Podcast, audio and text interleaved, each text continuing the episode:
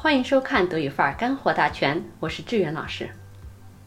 不知道大家有没有注意过，德国人有时会说这样的句子：“Er war schwimmen, ich war einkaufen, warst du joggen？”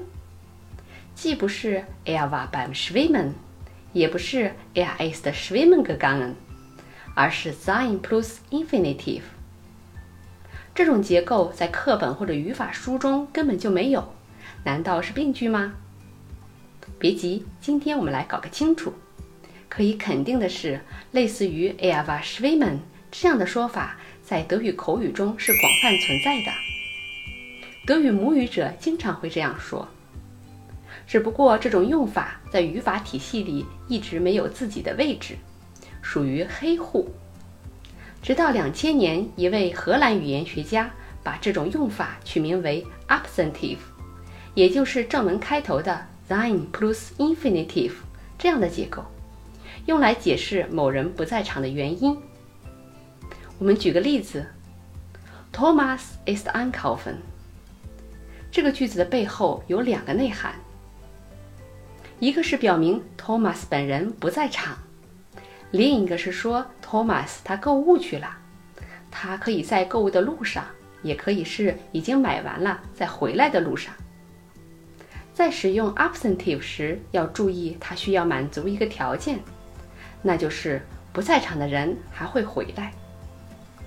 比如你和同事在办公室说起张三不在工位，有人说他是去隔壁的 Seven Eleven 买东西了，那么意味着张三购物的行为 u n c o f f e n 是临时的，张三也会返回到办公室。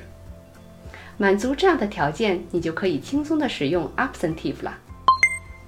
以上说的是现在时，那么什么时候用 war 呢？我们回到一开头的例子，Ich war einkaufen。当张三已经回到办公室，和同事们说起他的行踪时，他可以这样说，表明我刚才买东西去了。同样的，Was du joggen？描述的是当你回到 VG。舍友看到你穿着运动服、满头大汗时的提问，与中文的“你跑步去了吗”语境完全对应。最后补充一句，可能有同学会问：“Ich bin einkaufen gegangen”，或者 “Ich war beim einkaufen”，这样说不可以吗？